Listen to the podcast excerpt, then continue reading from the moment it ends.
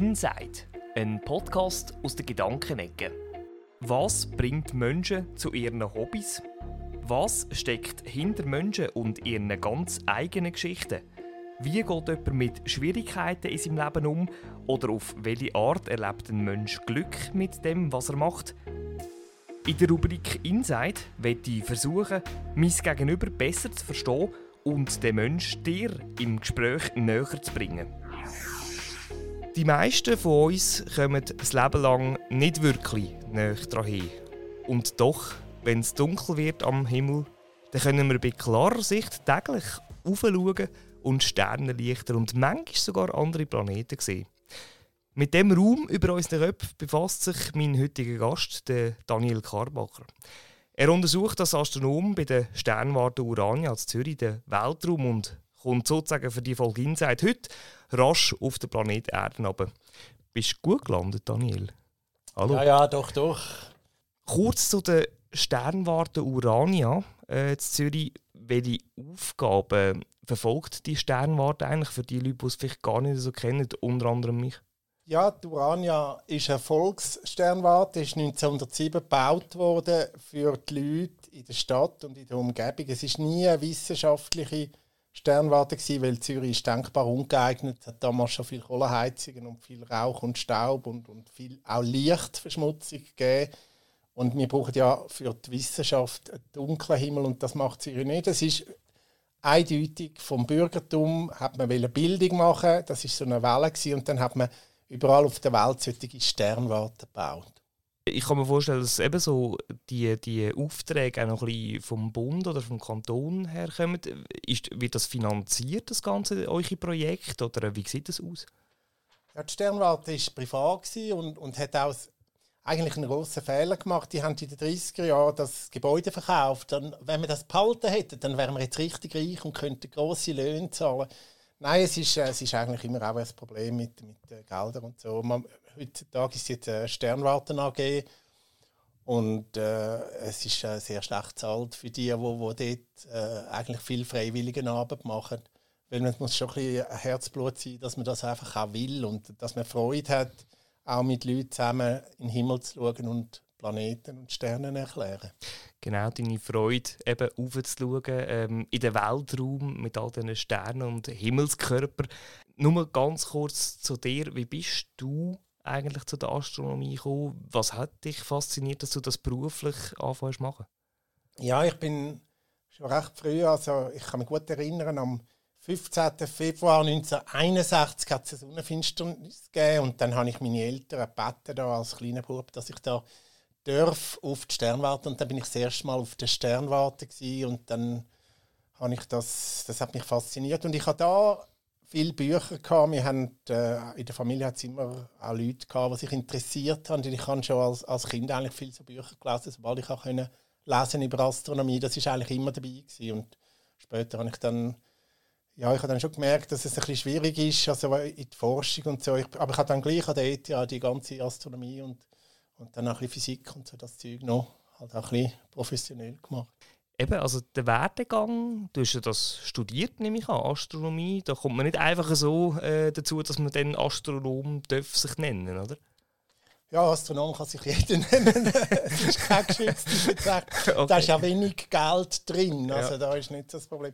Also ich habe nicht abgeschlossen in Astronomie, ich habe andere Gebiete noch gemacht, aber ich habe über viele Jahre habe ich auch alle Astronomie-Vorlesungen besucht und auch Praktika gemacht und, und auch mal, ja doch, und auch einige kleinere Sachen noch, noch schriftlich so gemacht. Ich habe mich immer, schon immer mit dem befasst und ich habe einfach das Glück dass wir auch sehr gute Leute hatten. Wir hatten einen guten Sonnenforscher und, und an der ETH haben wir Leute von Bern, weil Bern ist eigentlich das Zentrum der Schweizer Weltraumfahrt, weil schon schon damals bei der Mondlandung, aber ja schon lange her sind, ist schon über 50 Jahre her, ist als allererstes ein Sonnensegel vom Herrn Professor Geiss von mhm. Bern aufgehängt worden vor der amerikanischen Flagge, um den Sonnenwind zu messen. Das sind so Teile von der Sonne. Also in Bern sind die da irgendwie mit der Weltraum verknüpft gewesen. Sonnenwind, das war jetzt schon mal so ein Fachwort, gewesen, genau so Teile von der Sonne. Wir kommen jetzt noch ein drauf, äh, mit dem ganzen Weltraum, was so auf sich hat. Deine Faszination hat sich schon eigentlich von Kind auf eben sagst, hast du dürfen irgendwie in die Sternwarte gehen und äh, seitdem hat es gepackt? Ja, ja, doch, immer schon. Und an den Himmel schauen und so. Das, ich bin auch viel, viel in den Bergen und wir wissen ja in der Stadt, also es leben ja mehr als die Hälfte der Menschen in Städten und mhm. die haben es teilweise schwierig. Die sehen, mhm. eben mit der Sternwarte kann man dann eben auch, wenn's, wenn man eigentlich nichts sieht von Augen, kann man natürlich dann gleich noch mit dem Teleskop etwas sehen. Aber, aber ich habe noch das Glück gehabt, dass ich sehr viel halt Nacht auch, können, auch können an den Himmel schauen konnte. Eben gerade in den Bergen, wo man ja, sagen wir mal, der Himmel wird ja dort nicht so blendet äh, wie in der Großstadt, wo es all die Lichter am Boden hat, da sieht man eben auch die Sterne in den Bergen eben ein schöner. Oder? Genau, genau in den Bergen. vielleicht die Faszination noch mehr da ist, wenn man mal in den Bergen ist in den Bergen und am Meer und die Leute sind dann immer sagt ja aber am Meer ist mir eigentlich ist mir noch weiter weg von den Sternen wie wenn das eine Rolle würde ja. spielen es ist eigentlich wirklich Stimmt. nur die Lichtverschmutzung die wirklich ein Problem ist mhm. wenn man von Astronomie redet von der Sternwarte Urania ich stelle mir so ein grosses Teleskop vor wo man dann in, in den Himmel schauen und eben die Details im Himmel von den ganzen Himmelskörper kann sehen ähm, ich rede hier von ganz viel Technologie, Technik, die da dahinter ist. Stelle ich mir das richtig vor? Ja gut, es ist, es ist ein 10 Tonnen schweres Fernrohr, 5 äh, Meter lang mit einem Refraktor, also das ist ein Linsenfernrohr, das ist, wird heute nicht mehr gebaut. Die sind mhm. dann eben sehr lang und brauchen sehr viel Gewicht, dass man die kann schön ausbalancieren kann. Das ist schon ein grosses Gerät, aber es ist natürlich eben total veraltet. Heute gibt es ja Riesenteleskop und der ideale Ort zum Sterne beobachten ist natürlich der Weltraum. Wir haben ja die, wir haben das Hubble Space Teleskop und jetzt neu ist ja das James Webb Space Teleskop. Das sind die, wo ähm, die, die eben die ähm, soll ich sagen, die Technologien, die am Himmel oben durchschwirren äh, und von dort her ist man verbunden technisch wahrscheinlich äh, irgendwo im Zentrum da auf Erde und schaut von dort her noch mehr in die Sterne. Ja, und da hat man ja natürlich im Weltraum hat man kein störendes Licht. Also gut, man muss dann schauen, dass die Sonne einem nicht blendet. Und, und wird, wenn man da muss auch aufpassen, die Sonne wird das gerade zerstören, wenn man wird auf die Sonne richten. Also man muss da mhm. schon ein bisschen schauen. Aber man hat natürlich niemanden, wo, man hat kein Flugzeug und, und, vor allem Satelliten sind auch sehr störend. Es gibt ja, mhm. es gibt ja so Leute, die 10'000 Satelliten da in den Himmel schicken und das ist auch nicht so schön. Man kann kaum mehr Fotos machen das Teleskop, das wir jetzt in der Urania-Sternwarte haben, 5 Meter, das ist ein bisschen etwas. Ähm, was sind jetzt für Kosten eigentlich in der Urania-Sternwarte Zürich? Was liegt dort alles so? ein paar Millionen, oder? Ja gut, ich, habe jetzt da die Bauabrechnung von 1907 nicht so präsent, aber ja. äh, also das Verrückte ist eigentlich das Haus. Das Haus ist ziemlich hoch und das Teleskop steht auf einem separaten Betonpfeiler das ist auch, dass der Lift und, und die Leute, die rumgumpen, können das Teleskop nicht in Schwingung versetzen. Das muss ja ganz ruhig stehen, damit mhm. man gut äh, Blick hat. Mhm. Das steht also auf einer separaten Betonsäule. Ist, glaube ich, schon aufwendig zum Konstruieren. Aber eindrücklich ist es ist, äh, immer noch gleich wie früher. Man tut es von Hand einstellen. Das, mit dem heutigen Teleskop hat das gar nichts mehr zu tun. Heute schaut auch niemand mehr durch ein Teleskop durch. Es ist ja alles digital. Man kann auch Teleskop, die sind ja meistens in, in höheren Lagen, sagen wir auch in Hawaii oder in Chile, in der mhm. Atacama-Wüste, weil dort einfach sehr trockene Luft und auch wenig Lichtverschmutzung ist. Wo das begünstigt den Blick auf in die ja, Sterne und, man kann, und Himmelskörper. Ja. Und die Leute, die dort, es gibt schon noch Leute natürlich, die dort arbeiten, man muss ja das technisch auch irgendwie, ja, wahrscheinlich auch ein bisschen putzen und so, aber äh, die Leute gehen nicht mehr also die, die, die gehen nicht zur Nacht, wie noch vielleicht vor 100 Jahren ist man da zur Nacht am Himmel und, und hat sich da irgendwie in der Kälte da eingemummelt, durch das Fernrohr zu schauen. Und viele heutige Astronomen, die, die schauen gar nie durch das Teleskop durch. Ja, es ist mehr, mehr technologisch halt. Jetzt, wenn du so ähm, den Himmel, die Himmelskörper einmal so ein bisschen beobachtest oder dich damit befasst, äh, du bist ja so seit Jahren äh, in diesem Business, darf ich sagen. Was ist so das Verblüffendste, gewesen, wo, wo du hast miterleben so, wo sich am Himmel im Weltall abgespielt hat? Also das Eindrücklichste, was ich gesehen habe, ist sicher die totale Sonnenfinsternis vom 11. August 1999. Das ist in, in Zürich hat es nicht ganz gelangt. Wir sind da nach Deutschland gefahren und dann hat es geschifft wie blöd, oder? Und, und irgendwie haben wir dann trotzdem aufgebaut, irgendwann an einem Ort und und mysteriöserweise ist dann plötzlich ist, hat es aufgetan, wir haben das voll können sehen und das ist etwas vom Allereindrücklichsten gewesen. Wir haben natürlich auch noch ein paar so Fernrohr dabei gehabt und, und das zu erleben auch mit, mit der ganzen Umwelt, dass es kalt wird, Wind kommt und so, eine totale Sonnenfinsternis kann man am Fernsehen zwar sehen, aber dann erlebt man gar nichts. Das, das muss man live erleben. Das ist sicher etwas vom Größten gewesen. Und dann müssen wir ein bisschen warten. Die, die nächste da bei uns ist am Mittwoch, am 3. September 2081. Und wenn man vorher eine sehen dann müssen wir am 12. August 26 könnte nach Spanien, so Valencia-Gebiet, da gibt es auch total. Das ist ja schon noch spannend, oder? Eben, wenn du sagst, man müsste nach Valencia, man sieht das nicht von überall auf der Erde. Nein, eine Sonnenfinsternis ist immer nur total, ist immer nur ein schmales Band. Ist zwar sehr lang, meistens ein paar tausend Kilometer, aber nur etwa 100 bis 300 Kilometer breit, wo die totale Phase, also die totale mhm. Dunkelheit eintritt. Du bist ja dann vor allem einer, wo, wenn so etwas ist, trifft man dich schon noch an, wie du extra so an den Ort herreist. Eben vorher gesagt, wir sind noch auf Deutschland, eben äh, damals im 99, glaube ich. Ähm, gehst jetzt auf äh, Valencia, wenn du das so erzählst? Nur um das zu schauen. Ja, ich habe einen Freund, der dort eine Wohnung hat. Würde sich noch. Aber ich glaube, da muss man natürlich schon früh buchen, wenn man da zwei Tage vorher noch meint, wir können noch schnell weil schon im 99, da sind ganze, da hat es Stau gegeben, da sind äh, Hunderttausende, sind da mit dem Auto in die Zonen mhm. hineingereist. Mhm. Also das, das so die, die Finsternis-Freaks, so ja, liebevoll das, gemeint. Das, das gibt es ja. natürlich. Ja, die Community, Leute, oder? Die, gehen, die reisen da jede Finsternis und es gibt, es gibt jedes Jahr Finsternis. Du hast ein bisschen erzählt, was dich bis jetzt schon, was hast du erleben ähm, Wie ist es eigentlich im Weltraum? Muss ich mir das vorstellen?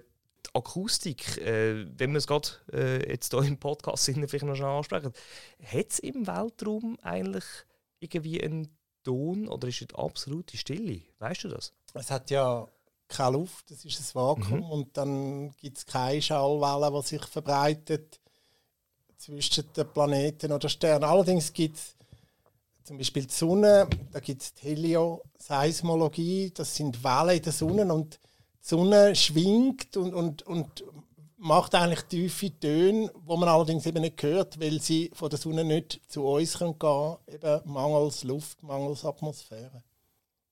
Eben, also es ist einfach still, oder? Ja. Also, da muss man sich wirklich einfach völlige Stille vorstellen im Weltall. Keine Schallwelle, ja. Keine Schallwelle, genau. Ähm, was so ein bisschen ja, vielleicht die meiste Bekanntheit genießt, äh, auch im Mainstream. Vielleicht die Leute kennen es, das sind ja die Sternbilder, ähm, Sternzeichen. Äh, wo eben, wenn man jemanden auf der Straße fragt, äh, was er vom Weltraum kennt, Sterne, dann sind es wahrscheinlich die Sternzeichen, die dann gleich mal genannt werden. Ähm, wie viel haben Sie mit Astronomie zu tun? Das ist ja mehr dann auch Deutung, wie es auf den Mensch wirkt, das ist mehr Astrologie. Ist das richtig?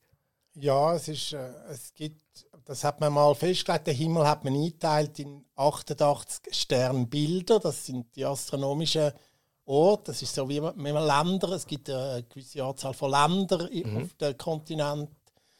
Sternzeichen, das hat überhaupt nichts mit Astronomie zu tun. Das ist früher mal, also historisch ist das mal verknüpft gewesen. Dort ist Astrologie, also die Deutung vom Schicksal und, und vor allem auch Zukunft zu ergründen. Das ist wesentlich gewesen. Es hat keine Wissenschaft gegeben und, und die Astronomie ist dann eher ein Hilfsmittel für die Astrologie gewesen, aber das ist mhm. schon lange vorbei und, und die heutige Astronomie hat überhaupt nichts mit Astrologie zu tun. Also auch die Sternzeichen, die, die sind mittlerweile aus dem Ruder gelaufen, kann man sogar sagen. Also wenn einer sagt, er hat irgendwie Sternzeichen so und so, dann mhm. ist ja, eigentlich sollte ja das zu seinem Geburtszeitpunkt mhm. der Ort von der Sonne sein am Himmel, aber das hat sich, weil der Dachse so ein bisschen äh, Präzision hat, also so eine Kreiselbewegung, hat sich das verschoben um etwa 30 Grad, das stimmt gar nicht mehr. Also, ah, okay.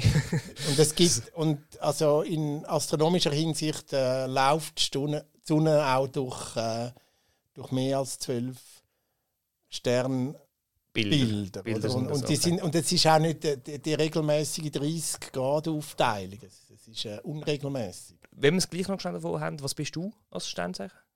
ja, das, das ist immer noch schwierig. Ich bin nämlich gerade geboren, wo es wechselt. Ich ah, weiß es eben nicht. Das ist so. aber zwischen Wellen bist du geboren? zwischen ja, Wellen zwischen äh, Stier und, und, was kommt nachher? Zwilling. du weißt es nicht einmal, weil es halt nicht mit Astronomie Nein, es ist das, es, es ist ja dann auch so, dass es ja nicht eigentlich genau zur Nacht um 12 Uhr wechselt, auch nach der Astrologie, also das, mm. muss man dann mm. berechnen. Und ich mm. bin dort irgendwie 10 vor 12 Uhr, also okay. gerade zwischen den beiden. Okay. Wenn du schaust, äh, wir haben es vorher ein bisschen gehabt, dass man zum Beispiel in den Bergen äh, die Sterne sehr gut sieht, anders als zum Beispiel in der Stadt Zürich, weil es einfach vom Boden her so viel Licht hat, wo, wo den, wie der Sternenhimmel gar nicht siehst. Gibt es so einen Tageszeit, äh, wo, wo sich am besten eignet, wenn man so durch die Teleskop schaut? Oder kommt das überhaupt nicht davon? Sieht man zu jeder Tageszeit durch das Teleskop durch in den Sternenhimmel? Ja, das kann man schon. Also man kann, sag mal, die helleren Planeten zum Beispiel auch, Venus kann man auch am Tag einstellen. Da muss man natürlich genau wissen, wo das Ding ist. Für das mhm. ist es nicht mehr schwierig mit dem Computer. Früher, ich habe noch angefangen, wenn man das berechnet hat. Das ist manuell. Ja, ja einstellen tun wir es ferner immer noch manuell, aber die Berechnung hat man jetzt natürlich auch auf dem Computer mhm. und dann hat man da die beiden Koordinaten, die man braucht, um das einzustellen. Und wenn man das einstellt, dann kann man durchschauen und dann sieht man zum Beispiel die Venus oder auch einen Stern, kann man einfach einen Stern einstellen und dann hat man den und dann sieht man auch am Tag. Was ist dein Lieblingsplanet, wenn wir es jetzt gerade zum Beispiel von der Venus haben? Es gibt ja, ähm, hilft mir schnell, in unserem Sonnensystem gibt es, glaube ich, acht oder neun Planeten. Ja, es hat neun gegeben neun. und dann hat man den Pluto wieder rausgerührt. Ah, okay. Es hat dann eine riesige Unterschriftensammlung gegeben. Warum haben wir ausgerührt? Man hat dann eben, weil man noch viel mehr so Körper entdeckt hat, also so, so zusätzliche planetoide Körper außen im entfernten Bereich vom Sonnensystem hat man dann nicht mehr so recht gewusst, soll man jetzt sagen, es gibt plötzlich immer mehr Planeten oder tun wir das ein bisschen beschränken und dann hat man mhm. Regeln aufgestellt und da ist der Pluto rausgefallen. Mhm. 2006 ist er nur noch ein Zwergplanet. Wissenschaftlich mag das konsequent sein, weil es gibt ja auch in dem Planetoidengürtel, das ist zwischen den Planeten Mars und Jupiter, hat ganz viele so Körper. Da gibt es auch noch eine 1000 Kilometer große namens Ceres und die ist eben auch ein Zwergplanet und das hat man ein bisschen geordnet. Und von dem her ist der Pluto jetzt halt ein Zwergplanet, dann gibt es acht Planeten. Ist denn das im, in, den in Fachkreisen, ist denn ein Zwergplanet weniger wert als ein äh, normaler Planet, wenn er ein Zwergplanet ist? Oder? Nein, der Pluto hat sich ja nicht um das gekümmert und sich in keiner Weise verändert. Und, und, und irgendwie muss man natürlich schon auch sehen, vielleicht sollte man das schon mal sagen, also was wir da anschauen auf der Urania-Sternwarte, das ist vor allem natürlich der Mond. Die Leute wollen immer den Mond sehen. Mhm. Ist auch der bekannteste, der am nächsten zu uns ist. Ja, Aber wo man jede Nacht eigentlich auch sieht. Oder? Also der Mond findet die meisten Leute auch am Himmel ohne Hilfe. Und, mhm. und was man natürlich auch noch zeigen, sind Planeten. Der Grund ist vor allem, wenn man Planeten eben wirklich als Scheibe kann sehen. Man sieht Details auf den Planeten oder man sieht zum Beispiel beim Saturn auch die Ringe. Das kann man gut sehen. Oder beim Jupiter sieht man die Jupitermonde. Bei den Sternen ist es ein bisschen anders. Die sind viel weiter weg und das sind ja alles eigentlich selbstleuchtende Körper, sind Sonne und die sind so weit weg, dass man sie nur punktförmig sieht und da kann man, ich, ich kann hunderte Sterne zeigen oder auch mhm. tausende, also mhm. genau weiß ich jetzt nicht, wie viel man könnte sehen mit der Urania-Sternwarte, aber es sind Millionen. Aber irgendwie äh, wird das ja langweilig, wenn man sieht, man, der eine ist vielleicht ein bisschen röter, der andere ein bisschen gäler, aber die Leute wollen ja Details sehen. Und, und der Mond ist halt interessant, weil da sieht mhm. man Krater und, und das, mhm. da kann man sich ein bisschen mehr, mehr drin satt schauen.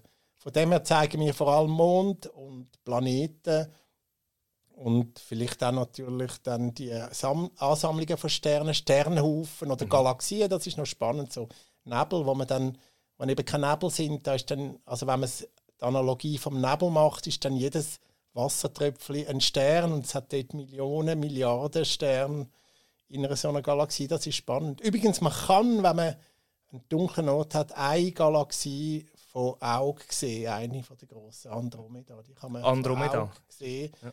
wenn man gut adaptiert ist, also wenn man lange im Dunkeln ist und wenn man natürlich genau weiß. Ja, eben, also ich habe wahrscheinlich keine Chance. so. ähm, aber eben, man sieht vieles, auch zum Beispiel eine Milchstraße, wo ja, ähm, wenn man ein bisschen weiss, wo und sich ein bisschen genau konzentriert, dann sieht man die auch von bloßem Auge an einem schönen äh, Nachthimmel, oder? Ja. Das ist auch so eine, so eine ähm, Region.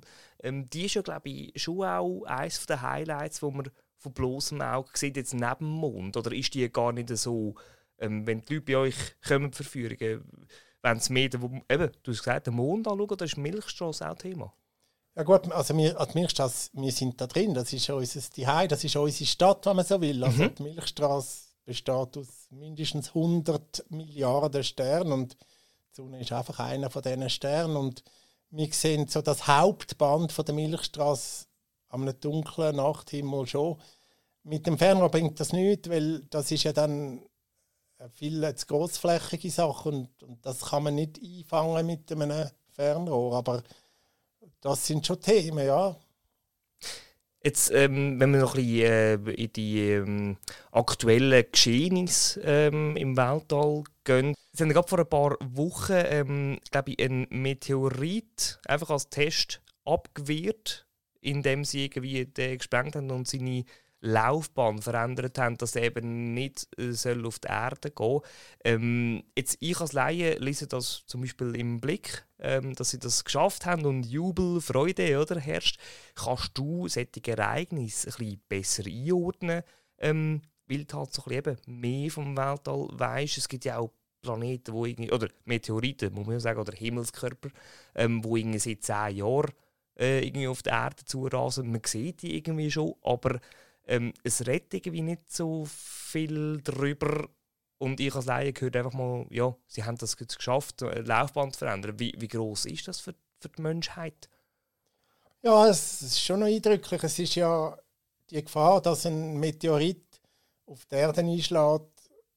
Einerseits passiert das natürlich täglich. Wir haben jeden Tag x Tonnen, die da oben runterkommen als Sternschnuppen als ganz feiner Staub oder dann auch mhm. als größere Teil. Und man weiß ja, dass da vor 63 Millionen Jahren ein 10 Kilometer großes Teil im Golf von Mexiko eingeschlagen ist und das hat dann auch mit beigetragen, dass Dinosaurier verschwunden sind. Das hat mhm. das große Artensterben gegeben. Also so ein Einschlag von einem Meteorit ist, ist nicht so lustig und äh, der letzte gröbere ist da 2013 in Chelyabinsk in Russland. Gewesen. Da, mhm. Das ist dann auch groß in den Medien gekommen. Da hat's, es hat keine Tote gegeben, aber sind glaub, von dieser Stadt praktisch alle Fensterscheiben kaputt gegangen. Und das, das ist schon verrückt. Oder? Das ist einfach ein Himmelskörper, wo, wo wir äh, ja, in dem wahrscheinlich schon gewusst haben. Nein. Oder, nein, oder haben zum Teil nicht einmal gewusst. okay. Das ist ja, ja nur, okay. das ist nur ein paar Meter groß aber Und doch hat er so eine Wucht gehabt.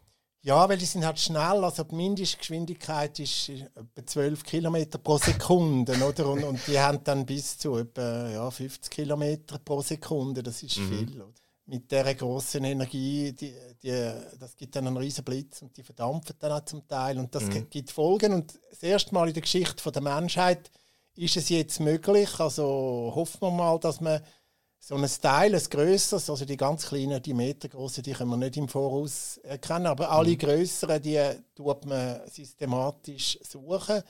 Und all die Asteroiden, die da könnten auf der Erde irgendwann kommen, man kann die Bahnen vorausberechnen, die könnte man, wenn man weiß, dass die vielleicht in 10, 20 Jahren auf der Erde wieder gehen, die können wir jetzt ablenken. Das ist jetzt eben mit dem, mit dem Experiment. Manöver oder genau. Ja, dass mhm. man mhm eine Raumsonde auf das Ding schickt ja. und durch das ganz leicht, also gesprengt hat man einen nicht, das, wäre, das gibt Einfach ein bisschen abgelenkt, so angestüpft Art. So. Ja, es gibt ja eben die Filme, es gibt ja so apokalyptische mhm. Filme mit Atombomben, das ist nicht eine gute Idee, weil dann hat man statt einem riesigen hat man dann 100'000 kleine. Wo immer noch ganzen, auf der Erde...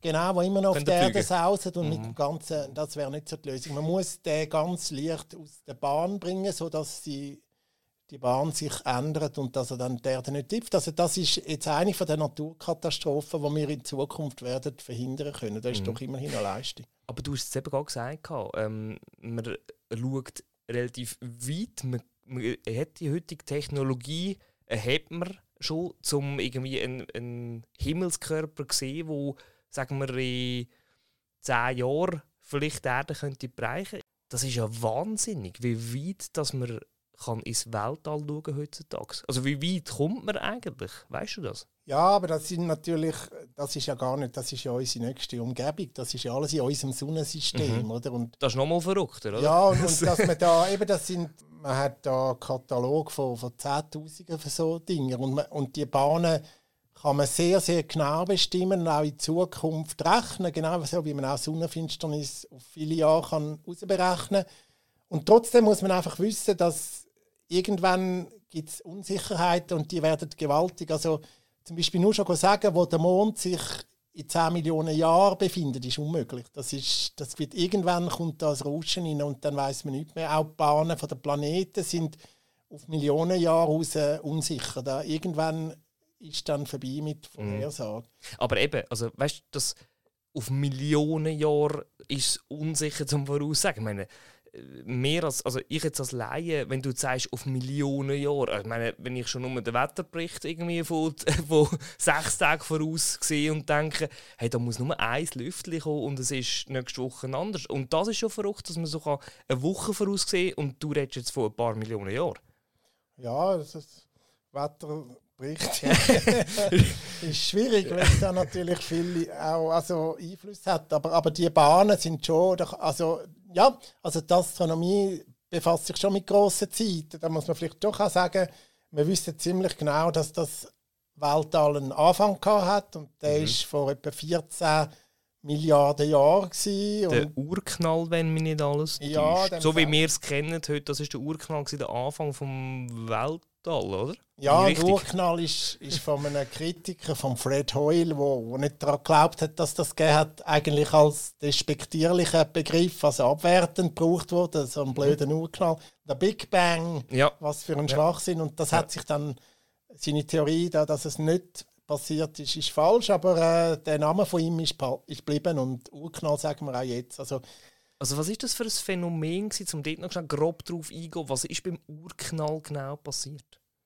Naja, also vielleicht ohne, ohne jetzt eine halbe Stunde darüber zu reden, weil also, äh, irgendwann hänge ich ab oder, mit meinem Wissen, aber im Groben auch vielleicht für die, die Hörerinnen und Hörer. Ja, grundsätzlich kann man sich das gar nicht vorstellen, weil man kann es ja gar nicht von außen sehen. Mhm. Es ist ja damals Zeit und Raum entstanden. Man kann also, es ist nicht eine 1. August-Tragete, wo irgendwo vor einem Platz. Das ist, mhm. Man ist ja drin, wir sind im Urknall drin, auch all die Darstellungen, wo man so irgendwo eine Explosion sieht, ein weißes Ding, das ist, ist, immer falsch, weil wir sind ja mit drin, wir sind ja auch entstanden. Von dem her ist auch die Idee, was ist vorher gewesen, das, es, es, hat, es ist nicht ein leerer Raum gewesen, wo irgendeine Zeit abgelaufen ist und dann hat es dort reingeklopft. Das mhm. ist die Entstehung auch von Raum und Zeit und das übersteigt äh, die Vorstellungskraft, da müssen wir, glaube jetzt äh, das Thema wieder wechseln. Aber es ist ein guter Punkt, dass von wegen es übersteigt die Vorstellung vom Mensch. Das ist, glaube ich, schon so, wenn man sich jetzt nicht so mit dem Weltraum, mit der Astronomie befasst, dass das Ganze, also meine, unsere Erde ist ja schon äh, hat eine gewisse Größe für uns Menschen, oder? Aber da außen der ganze Weltraum, das ist einfach unglaublich und äh, eben es ist eigentlich fast nicht vorstellbar, dass es vielleicht auch nur das gibt. Also sind es grosse Gedankenart für das menschliche Hirn, denke ich mir manchmal. Ja, es ist schon, es ist natürlich auch Dimensionen. Ich meine, nur schon, äh, das Weltall hat einen Durchmesser von etwa 90 Milliarden Lichtjahr. Lichtjahr ist, ist, die, ist der Kilometer vom Astronom. Das ist die Strecke, die das Licht in einem Jahr zurücklegt. Das Licht mhm. ist ziemlich schnell. Das macht mhm. so 300.000 mhm. Kilometer pro Sekunde. Das sind dann so 10 Billionen Kilometer im Jahr. Und das ist ein Lichtjahr. Und, und 90 Milliarden solche Lichtjahre hat. Das ist viel. Ja, ja. Hat, das kann man sich nicht so mhm. ganz vorstellen. Da kann man sich man kann damit rechnen, man kann mhm. sich daran gewöhnen, aber, aber mhm. vorstellbar ist das nicht. Und, mhm.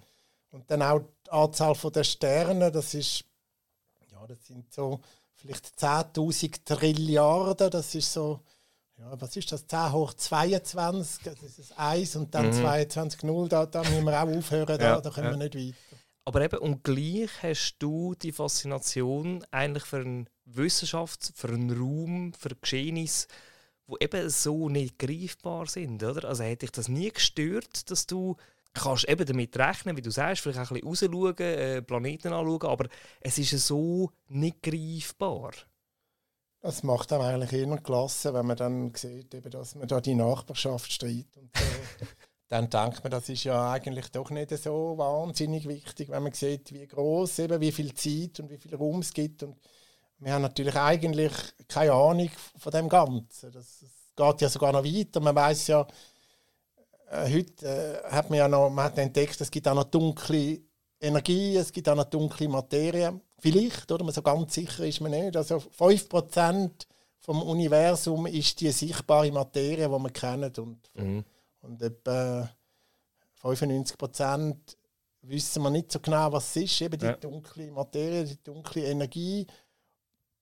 Und dann kommt ja noch dazu eben von diesen ganz vielen Sternen, wo wir jetzt immerhin herausgefunden haben, dass es ja auch Planeten gibt. Das hat man immer schon gedacht, aber erst seit 1995 haben zwei Genfer Astronomen die ersten Exoplaneten, also Planeten, mhm. die nicht um die Sonne, sondern um andere Sterne ihre Bahnen haben, entdeckt. Und wir wissen jetzt, dass es eigentlich sehr normal ist, dass Sterne eigentlich Planeten haben. Es gibt wahrscheinlich gleich viele Planeten wie Sterne oder vielleicht gar noch mehr. Also es gibt auch Milliarden mal Milliarden, wirklich Milliarden mal Milliarden Planeten und, und ja, die große Frage, gibt es da auch Leben? Haben wir noch nicht können anweisen, ist es weiter weg, wir können nicht so weit reisen, mhm. aber äh, wahrscheinlich schon. Das wäre eine von meinen abschließenden Fragen gewesen, Daniel. Du als Astronom, du kennst es ein bisschen dort draussen. Die grosse Frage, die kann man nicht beantworten, das ist gerade gesagt, man weiß einfach schlichtweg noch nicht, sieht vielleicht auch nicht so weit, aber wünschst du dir anders Leben? Ich meine, es kann ja fast nicht sein, dass es nur uns gibt. Vielleicht schon, vielleicht auch nicht. Das ist, es ist schon noch, wenn man es ein bisschen genauer anschaut, braucht es schon sehr viel, äh, wie soll ich sagen, Zufall, das Leben. Es ist nicht so ganz sicher, dass das sehr häufig passiert. Aber eben, die grossen Zahlen, die sprechen ja wieder ein bisschen dafür, aber wir können einfach wirklich nichts dazu sagen. Und auch jetzt mit diesen neuen Teleskopen sind wir jetzt in der Lage, bei fremden Planeten, wo, wo ja extreme Entfernungen haben, die sind ja alle viele, viele Lichtjahre weg. Und da kann man jetzt anfangen, eine chemische Analyse von der Atmosphäre machen. Das bringt man immerhin an über die Distanz. Also man kann mhm. sagen, hat es dort Sauerstoff zum Beispiel. Und das ist dann vielleicht ein Indiz, dass es könnte Leben haben. Genau. Aber ja. wie es dort aussieht, ja. von dem haben wir keine Ahnung. Und ja das ist in absehbarer Zeit oder vielleicht gar nie möglich. Und was man jetzt eben schon macht, man sucht jetzt auf dem Mars, das ist ja unser Nachbarplanet, also dort hätte es Chancen, dass es mal Leben gegeben hat und vielleicht immer noch mhm. Überreste gibt. Also die grünen. Männchen, die gibt es sicher nicht. die, die man so aus den äh, ganzen Alien-Filmen kennt. Aber es könnte schon irgendwelche Sorten, vielleicht eine Art Bakterien so geben haben, weil der Mars ist zwar ein trockener Wüstenplanet, also ich begreife auch nicht so recht, dass jetzt der, der Hype da ist, dass man will dort fliegen. Also ich will auf jeden Fall nicht dort fliegen. also ich will nicht in einer Blechdose drei, ja. drei Jahre verbringen mit, mit vier Leuten, die genau. ich Krachen bekomme. Genau. Ja. Und, und, ja, und dann grillt Hättest werden. gar nichts davon. Nichts davon. Und grillt werden von der kosmischen Strahlung und nachher mit, mit schweren Krankheiten zurück ist auch nicht das Ziel. Und auf dem Planet, was da vielleicht im Schnitt minus 50 Grad ist, also mhm. habe ich jetzt nicht nachgeschaut, das, mhm. Mhm. Also in diesem kalten Wüstenplanet sein, der noch zwei Monde hat und der eine wird auf jeden Fall irgendwann einmal dort abstürzen. Also man hat da Keine gute Voraussetzung. Und den kann man dann nicht ablenken, ja, weil genau. der ist schon da. Ja. Aber das ist so ein bisschen, ähm, vielleicht abschließend so ein bisschen zu der letzten Frage, Daniel. Ähm, zuerst mal danke für mal, ähm, sind das schon sehr viele Informationen gewesen und hat man einfach auch das Weltall und die, die Sterne ein bisschen näher gebracht in dieser guten Halbstunde, wo wir jetzt äh, gesprächelt haben. Ähm, abschließend, eben, du hast jetzt gerade gesagt, auf dem Mars willst du nicht unbedingt. Aber wie gerne wärst du einmal so ein bisschen näher bei, deine, bei, dein, bei deiner Leidenschaft, bei deinen Sternen und Himmelskörpern? Ich habe gar nichts zu beklagen. Ich finde es ich immer noch ganz verrückt, also so einen Nachthimmel können zu sehen und und je mehr ich weiß, desto, desto toller ist es eigentlich, dass, dass man an den Himmel schauen kann. Und wenn man dann auch noch, klar, dann kenne ich die Sternbilder, ich weiß, welche Sterne ich da sehe. Und ich kann ja auch mit dem, ich kann auch Feldstecher und Fernrohr und da kann man dann auch Detail noch anschauen und auf der Urania. Und je länger ich das mache, desto mehr gefällt es mir. Und ich sehe gar nicht ein, wieso ich da irgendwie, mit Reisen komme ich ja sowieso nie hin, also da kann ich auch ganz so gut da bleiben. Mm. Daniel, dann danke ich dir ganz viel mal. Ähm, lass dich aber jetzt gleich dann wieder aufsteigen. Du bist ja nur für die Folge hier gekommen, wieder in, deine, in deinen Sternenhimmel rauf äh, und weiterhin viel Spaß in der Astronomie. Es ist ein spannendes äh, Thema, ein äh, spannendes Gebiet, wie ich finde. Und dass wir hoffentlich Schritt für Schritt noch ein bisschen mehr Sachen herausfinden, die vielleicht auch du noch herausfindest. Äh, danke vielmals für das Gespräch. Gerne. Inside, ein Podcast aus der Gedankenecke über Menschen, ihre Geschichten, Eigenschaften und Hintergründe.